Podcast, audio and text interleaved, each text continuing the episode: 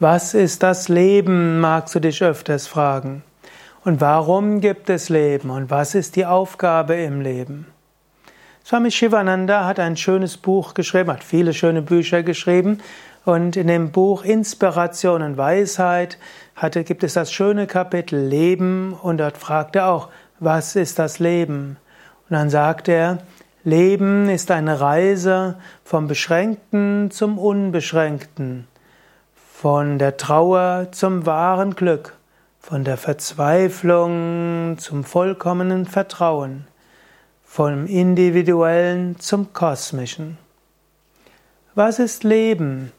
Leben ist eine Schule, Leben ist eine Gelegenheit, spirituell zu wachsen.